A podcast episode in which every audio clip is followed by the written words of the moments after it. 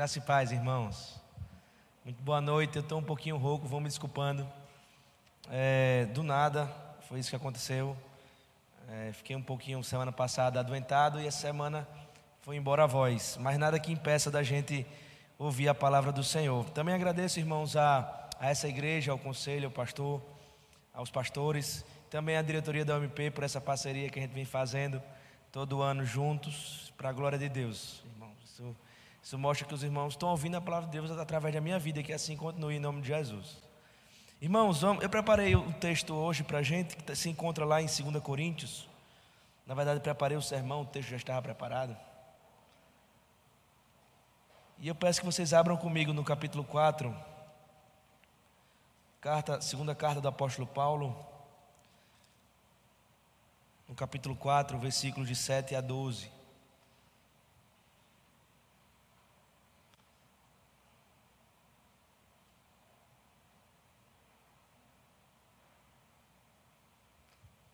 Preste atenção, irmãos, vou ler aqui o que diz a palavra do Senhor. Temos, porém, este tesouro em vaso de barro, para que a excelência do poder seja de Deus e não de nós. Em tudo somos atribulados, porém não angustiados, perplexos, porém não desanimados, perseguidos, porém não desamparados, abatidos, porém não destruídos, levando sempre no corpo o morrer de Jesus, para que também a sua vida se manifeste em seu corpo.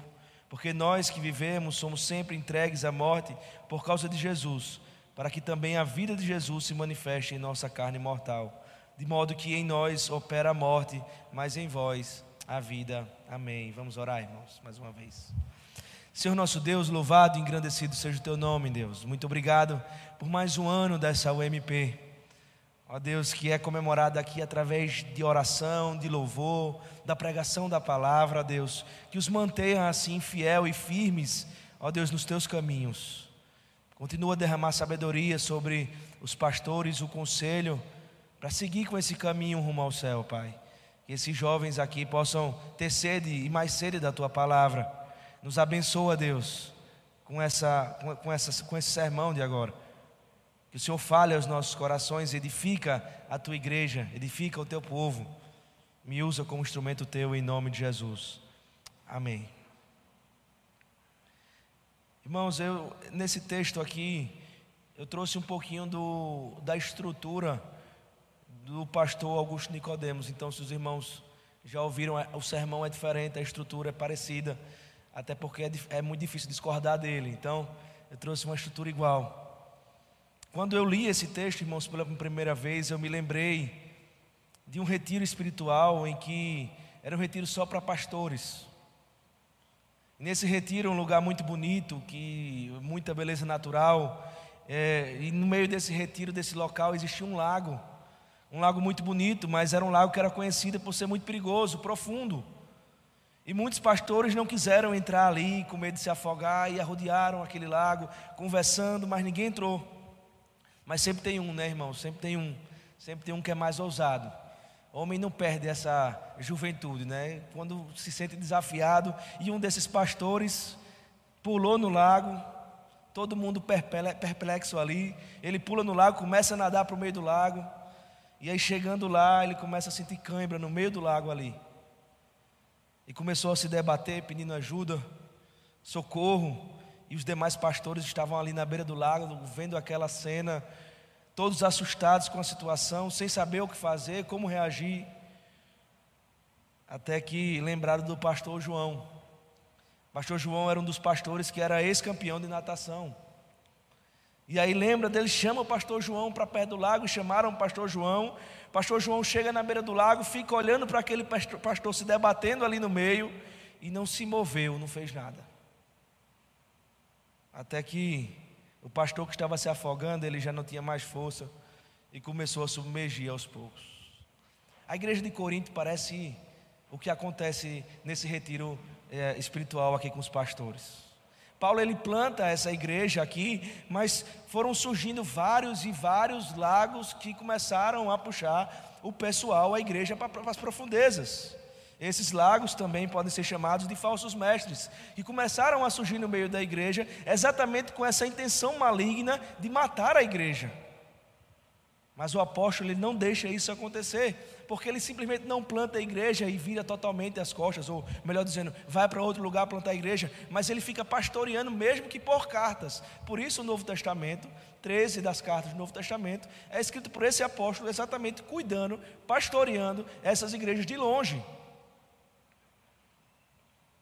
E essa, essa segunda carta, especificamente aqui, foi Paulo quando ele recebe boas notícias daquela cidade. Ele manda uma, uma, primeira carta, uma carta anterior.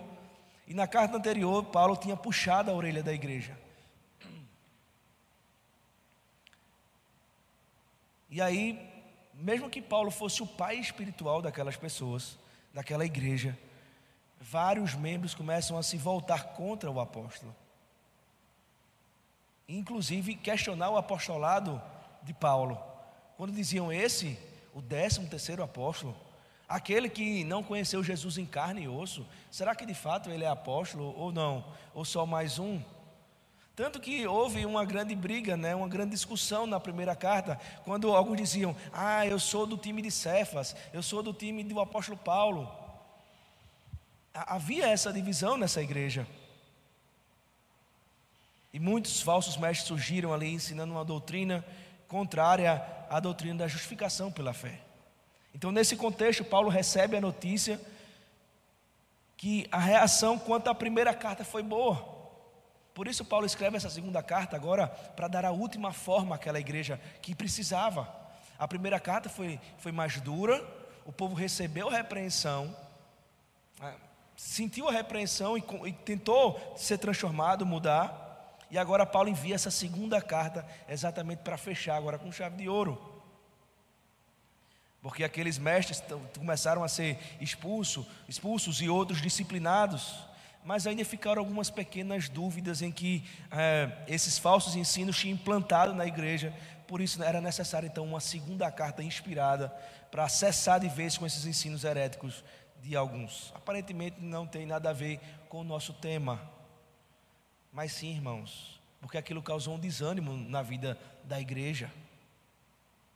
Aqueles homens que ouviram o apóstolo Paulo, depois começaram a ouvir outros ensinamentos, e não somente isso como, é, como é, o motivo, dentre outros motivos, aqueles homens começaram a desanimar na igreja. Então, Paulo escreve uma segunda carta para trazer ânimo à vida daqueles homens.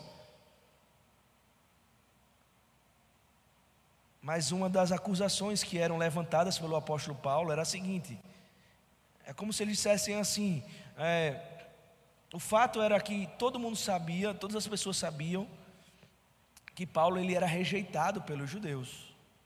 Onde Paulo chegava, geralmente Paulo pregava primeiro na sinagoga, depois Paulo ia aos gentios. E essa primeira entrada na sinagoga com os judeus, Paulo então era rejeitado, era rejeitado pelos seus, né? ele que saiu da, da doutrina judaica ali a fundo, tendo como fundamento essa doutrina, sistematicamente Paulo era rejeitado e de imediato pela liderança judaica. Aquele que era um líder judaico agora passou um homem, um homem a ser desprezado pelos judeus. Paulo era rejeitado e rejeitado pela sua história. Nós conhecemos a história do apóstolo Paulo. A história do o apóstolo Paulo trazia nojo à vida a, a, aos homens ali, aos judeus.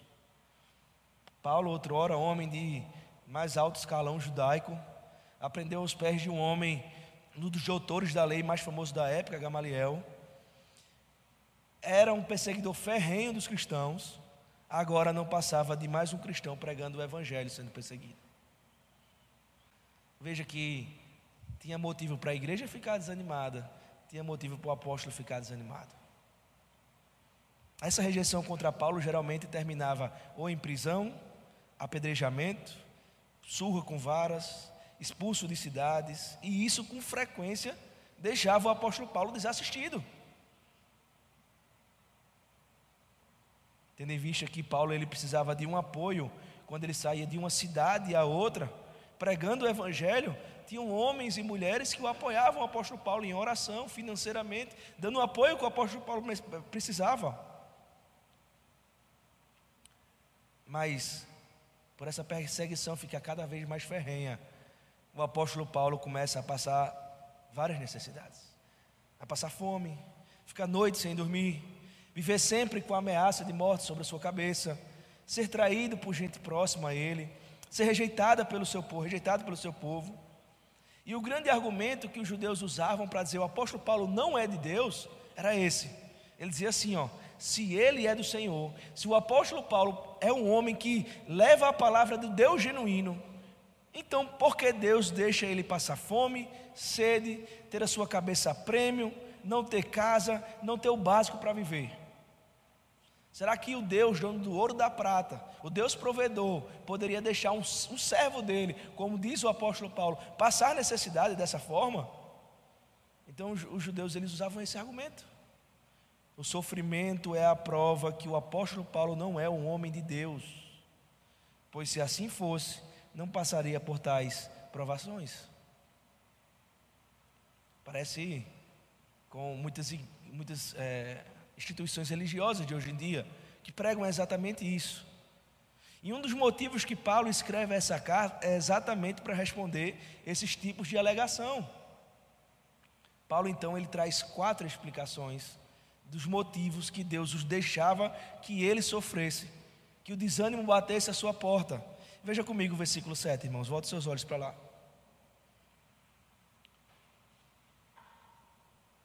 Ele diz assim: Temos, porém, este tesouro em vasos de barro. E o que seria esse tesouro, né, que o apóstolo Paulo fala tanto aqui na, na segunda carta aos Coríntios?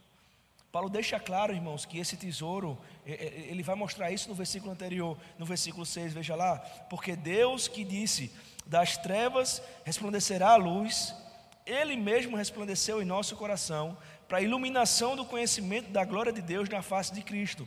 Por isso ele, ele faz a ligação agora no versículo 7. Temos. Então, o que é o tesouro a que, que o apóstolo Paulo se refere no versículo 7? É exatamente a luz que traz iluminação do conhecimento da glória de Deus na face de Cristo. Que luz nos traz conhecimento por meio de Cristo? O Evangelho. Paulo está dizendo assim: há um tesouro, e esse tesouro é o Evangelho. Esse tesouro ao qual Paulo, fala aqui no versículo 6, ou melhor dizendo, no versículo 7, que é revelado um versículo antes, versículo 6, é um tesouro, e esse tesouro é o Evangelho, mas esse tesouro está escondido num lugar. Veja lá no versículo 7.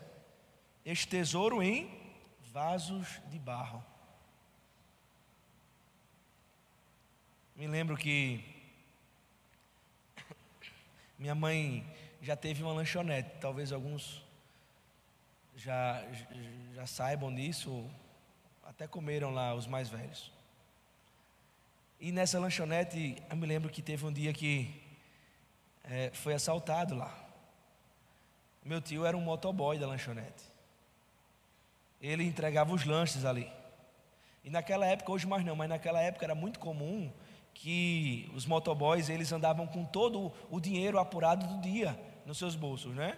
Hoje não, hoje não é assim. Já percebi que hoje é diferente, que você vem com o dinheiro, devolve ali ao dono e está resolvido. Antigamente não, você entrava para entregar o lanche e no final do dia você então dava conta de tudo o que você recebeu. Quando meu tio percebeu que o assaltante vinha chegando ali perto da lanchonete, que ele viu aquele movimento, meu tio pegou todo o dinheiro e colocou dentro do lixeiro. Os assaltantes chegaram lá, levaram uns trocados, umas besteiras lá, mas nunca passou na cabeça dele que o montante do dinheiro estivesse dentro do lixeiro. Não é possível que algo valioso será estará no lixeiro. O lixeiro só guarda aquilo que não presta. Paulo está dizendo exatamente aqui, isso aqui, irmãos. Paulo está dizendo aqui que é, há um tesouro guardado dentro de algo que não tem valor. Naquela época, no contexto do apóstolo Paulo, aqui nos primeiros séculos, não existia banco, é lógico, onde você guardava o seu dinheiro com toda a segurança que existe hoje. Muitos guardavam os seus tesouros, suas joias, coisas de valor, aonde? Em vasos de barro. Como um lixo, aquilo não chamava atenção para si. Você, um ladrão entrava dentro da casa de alguém naquele tempo, eles procuravam os lugares mais escondidos, menos um vaso de barro. Aquilo que era quebrado a todo tempo não chama atenção para si. O que acontece é que, depois de um tempo, assim como um cofre, o vaso de barro ele fica cheio. E se ali foi guardado joias, era difícil de tirar de dentro as joias. E assim como o cofre que a gente faz, que a gente faz quando quer o que está dentro? A gente quebra o vaso. A gente quebra o cofre. Para tirar o que estava de precioso ali dentro. O vaso precisava ser quebrado. Irmãos, Paulo está mostrando que os sofrimentos que Deus permite com que a gente passe, esses aparentes desânimos, esses desânimos que batem a nossa vida, a nossa porta, quando a gente se sente sozinho, faz parte exatamente do quebrado vaso. Percebem isso? O vaso que sou eu, que é você, ao qual o Evangelho está dentro de nós, para que o Evangelho resplandeça nas nossas vidas e nas vidas que estão ao nosso redor, muitas vezes precisamos ser quebrados, amassados. Uma coisa a se dizer, irmãos, é que Cristo ele não te livra do desânimo. Ele não te livra dos sofrimentos. Mas Cristo te ensina a reagir com ânimo quando o desânimo chega à porta. E se alguém disse a você que o desânimo nunca vai chegar, ele mentiu para você. Se ele não chegou, ele irá chegar um momento da sua vida. Talvez alguns, estejam, alguns aqui estejam na transição de, de gastar o dinheiro consigo mesmo para começar a gastar com contas. Pense no desânimo quando isso acontece. Talvez outros já estão mais na frente, né? Aumentaram as contas quando os filhos chegam. E mesmo sendo uma bênção, arranca cabelo quando isso acontece. Talvez que você que é crente, jovem, está aqui hoje, esse desânimo já tenha chegado no seu coração. Talvez você preferia hoje estar em outro lugar. Ah, aniversário do MP tem todo ano. Eu vou nada lá. Talvez você esteja passando por problemas, por dificuldades. Talvez você tenha orado recentemente ao Senhor, perguntando por que, Deus, de tantas coisas que têm acontecido na minha vida. Cristo está dizendo para você hoje: eu só estou quebrando o vaso. Não desanime. Continue firme. Diz ele: Eu sou o Senhor. Aqui é o melhor lugar a se estar. Não há outro lugar. Talvez você está desanimado por, por alguma coisa que lhe acometeu recentemente, ou por coisas que vêm acontecendo, ou por coisas do passado. E por causa disso você tenha deixado de fazer a sua devocional. Você tenha mudado de prioridades. A oração às vezes nem se fala, né? Quanto tempo que a gente não orou, não sabe nem mais o que é isso. Paulo está exortando aqui para dizer que quando o desânimo bater, quando as dificuldades chegarem, aí é o momento de fato para eu estar em todas as programações da igreja.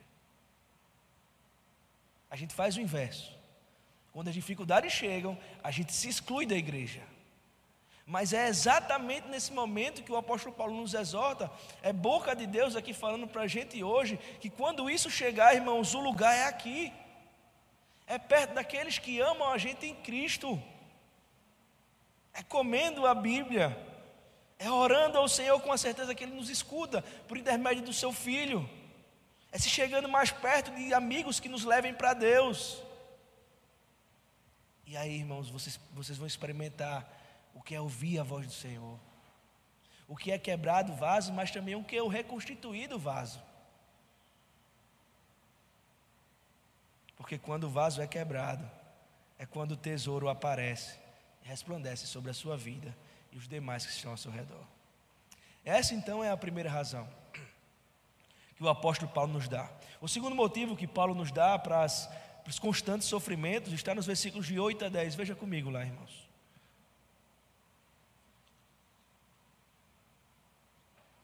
Em tudo somos atribulados, porém não angustiados, perplexos, porém não desanimados perseguidos, porém não desamparados, abatidos, porém não destruídos, levando sempre no corpo o morrer de Jesus, para que também a sua vida se manifeste em nosso corpo. Esses versículos aqui, eles são paradoxais. Ou seja, é como algo que é paradoxo, é algo que, que é contrário ao normal, ou contrário ao comum. É algo que é paradoxal. Por exemplo, ser feliz no luto é algo paradoxal. Geralmente não se é feliz no luto, né? no luto geralmente se é triste. Paulo começa a fazer esse jogo de palavras, porque não faltam motivos para que ele desanime do povo, da igreja e do Senhor. Tem vários aqui, ele cita vários, mas ele continua firme naquilo que o Senhor Jesus o chamou, e aí ele cita os motivos disso também. Veja o versículo 8, como ele, como ele começa: perseguidos porém não desamparados, ou melhor dizendo, em tudo somos atribulados, porém não angustiados, perplexos, porém não desanimados, atribulados, porém não angustiados, né? Veja que é, é um paradoxo. Quem está atribulado geralmente corre para se angustiar, mas Paulo ele vai dizer: eu, eu vou na contramão disso. Não porque Paulo é forte em si mesmo, mas ele vai dizer: eu posso até estar tá atribulado, mas jamais isso vai me causar angústia. Mas ele continua, irmãos. Ele diz perplexo. E aqui perplexo a gente pode trazer como sinônimo assustado, sem entender o porquê daquilo, daquilo outro. É interessante essa palavra perplexo aqui, porque no, no grego ela, ela, tem um significado bem forte de, de perdido. E a palavra que foi traduzido, quando ele diz perplexo, porém não desanimado, a palavra que foi traduzida por desanimado aqui, é, ela, ela, também traz é, um, um, sentido melhor é, quando traduzido é, não totalmente perdido. Veja que é a mesma palavra, foi traduzida de formas diferentes. Né? Aqui, perplexo e desanimado, mas é a mesma palavra, só que com, com, com acrescentando alguns prefixos. E por isso fica, ficaria assim: perdido, mas não totalmente perdido.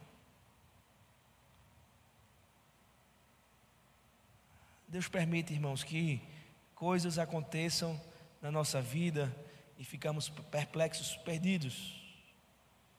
Talvez seja porque você, jovem, perdeu um emprego, ou talvez numa maior realidade, porque você não passou no vestibular, porque você adquiriu uma enfermidade. Percebe que todas as vezes que as, as, as tribulações ocorrem em nossas vidas, a primeira coisa que a gente tira da prioridade das nossas vidas é a igreja. Basta você não passar no vestibular desse ano. Aí você diz assim para você mesmo: próximo ano eu vou me dedicar a isso, é bom ou não é ruim? Continue fazendo isso.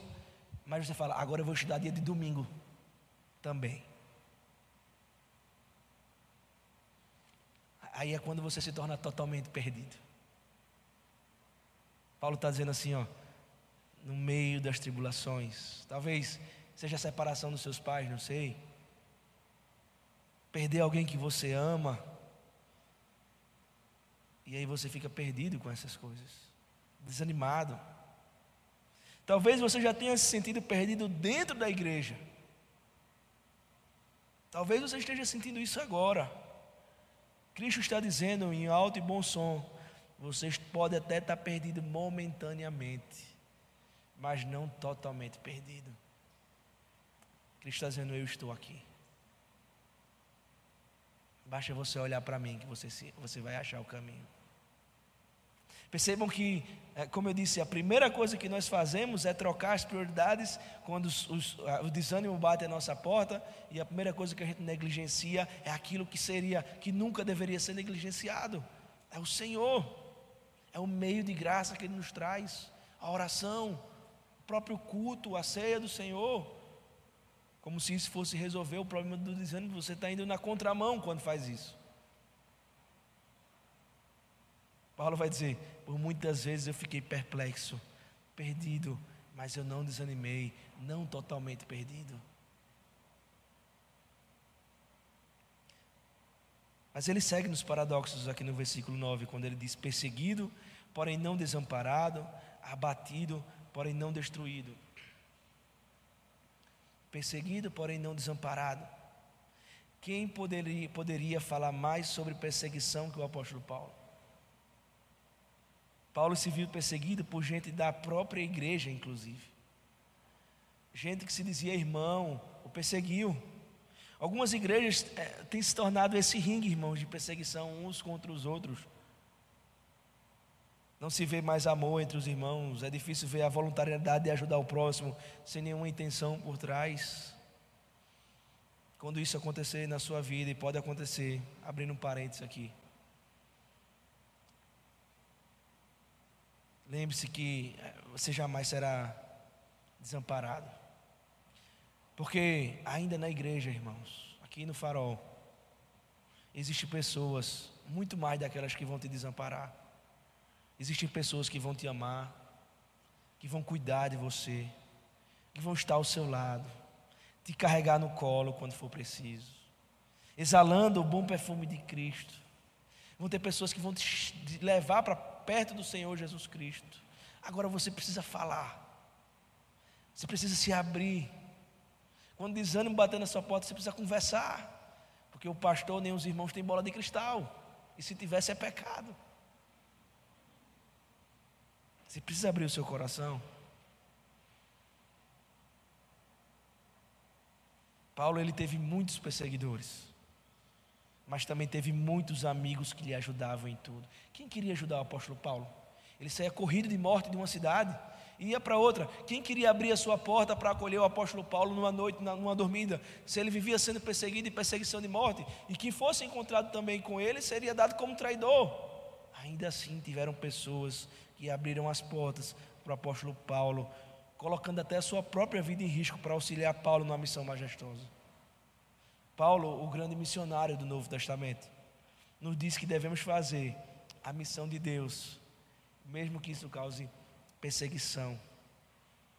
Ele diz aqui com a sua vida, e tenha certeza disso: Cristo, Ele cuida dos seus, Ele cuida da igreja. Talvez se você não sentiu ainda a providência de Deus, a mão é, protetora do Senhor Jesus Cristo na sua vida, talvez você precise de uma perseguiçãozinha. É maravilhoso, irmãos. Paulo ele sentia isso todos os dias da sua vida. É na missão é que se vê então a mão provedora de Deus na prática. E a igreja precisa disso, de homens com essa mente, com esse coração não de forma desplanejada, despretensiosa, mas com planejamento, sabendo que dentro dos planos estão a mão do Senhor sobre a nossa vida. Por último, irmãos, desses paradoxos, Paulo diz: abatido, porém não destruído. Talvez você está se sentindo abatido hoje cansado das coisas da vida, cansado da igreja, cansado da UMP, cansado das programações, cansado dos pastores, cansado da escola bíblica, cansado de si mesmo. Talvez seja o seu sentimento. Paulo também ficou abatido, cansado. Mas Paulo, quando acordava, ele tinha certeza que tinha alguém que o sustentava, que o fazia levantar da cama todos os dias pregando o mesmo evangelho. Paulo certa vez passou um tempão pregando o evangelho na cidade e diante do Senhor ele disse: Senhor, me tira daqui, porque eu prego e ninguém se converte. E o Senhor disse: Tem mais dois anos você aí. Que na benção. Paulo jamais desistiu porque ele tinha a força do Senhor Jesus Cristo. Paulo ele se sentiu abatido, mas nunca jamais destruído. Ele tinha um alvo e o alvo dele era o consumador da sua fé.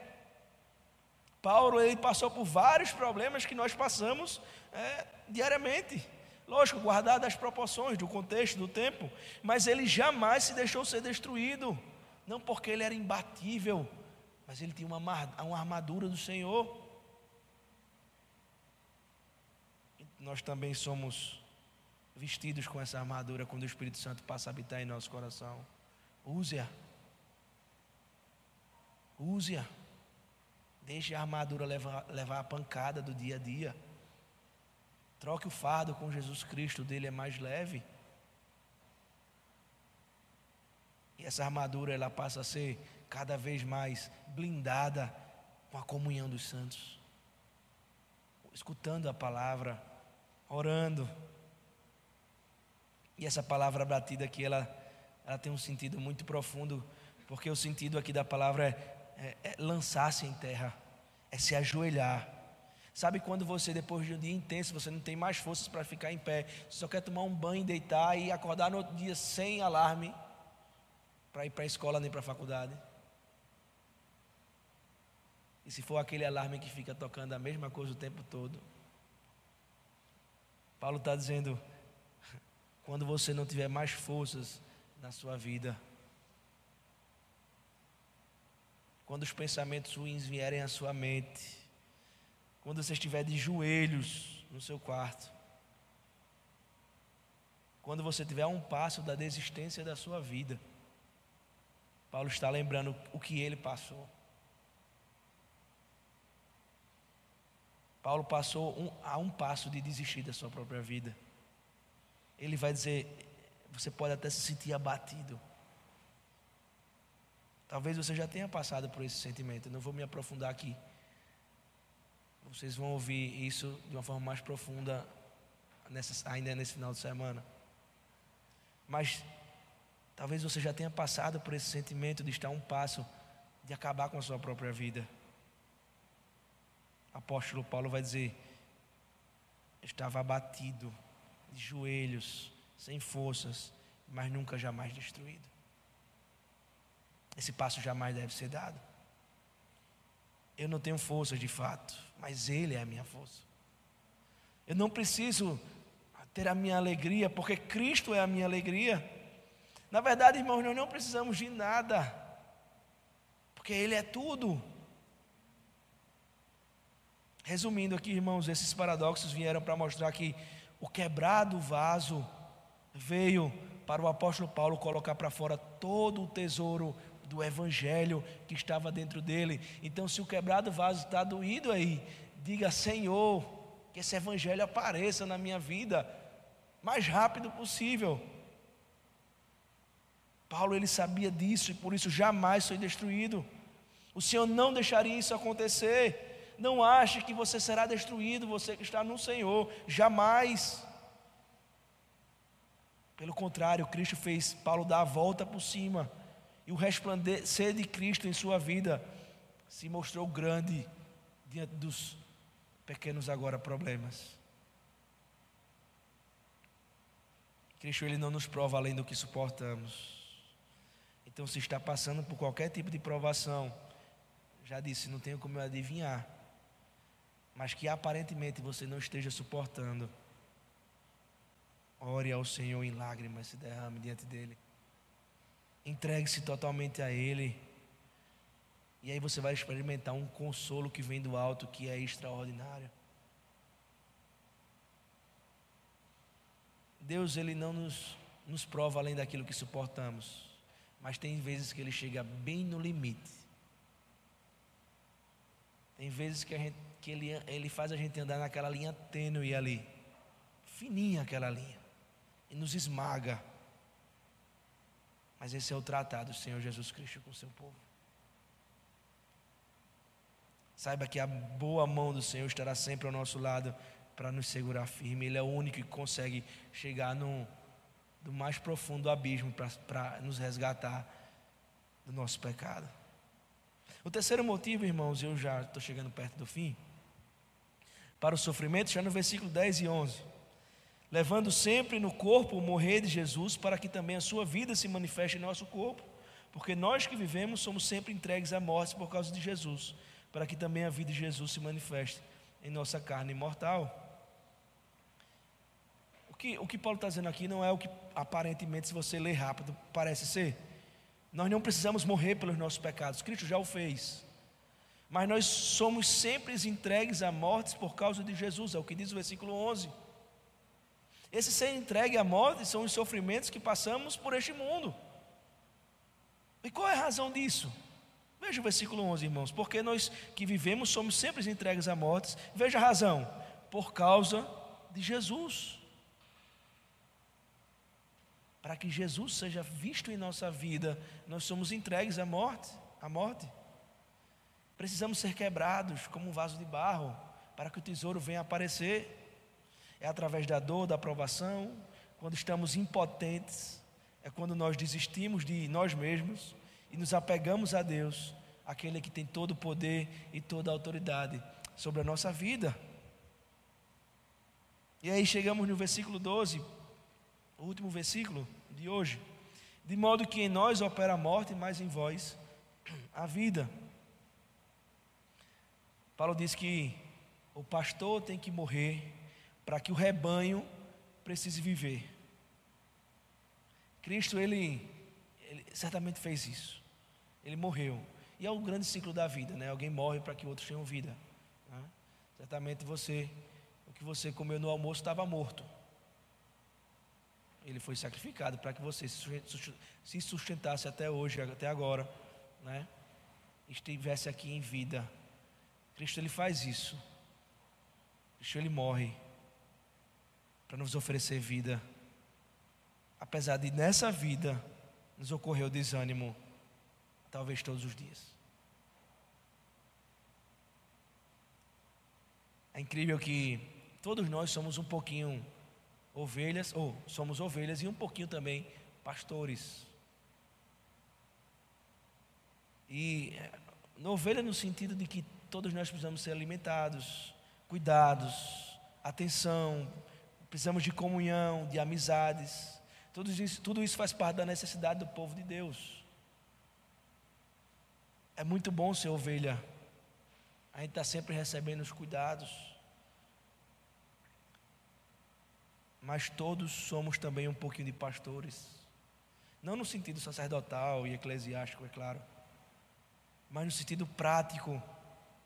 De que às vezes estamos do outro lado da moeda em vez de ser cuidado, estamos cuidando, estamos alimentando, estamos sendo comunhão. E muitas vezes, quando nós fazemos isso, nós somos quebrados como um vaso de barro. Isso tudo para a glória de Deus. Por isso, lembre, meu irmão, minha irmã, jovens, adultos, todas as vezes que o desânimo vier bater a sua porta, Primeiro, não negligencie aquilo que é o mais importante, o Senhor Jesus Cristo. Nunca. Jesus Cristo ele promete: no mundo tereis aflições, como diz bem o versículo. Cristo venceu o mundo, por isso tem de bom ânimo. Irmãos, lembram do pastor que começou a se afogar lá no meio do lago? Então ele eu terminei no começo dizendo que ele perdeu as forças, se calou, parou de pedir socorro e começou a submergir. Quando ele então começou a submergir, o ex-campeão de natação, o pastor João, tirou a blusa, entra no lago, começa a nadar em direção ao pastor afogado, tira o afogado da água e o salvou. E numa, num só olhar, todos os pastores olham para o pastor João com um olhar de repreensão e diz: O senhor é muito malvado. Esperou que o pastor quase morresse para o salvar. João então responde: Se eu entrasse na água com ele se debatendo, certamente não conseguiria o salvar.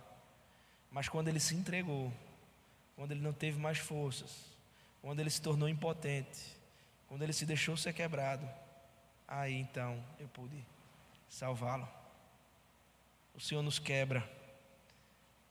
O Senhor quebra o vaso de barro que somos nós, para colocar fora a joia do Evangelho que está dentro de você. Que Deus nos abençoe.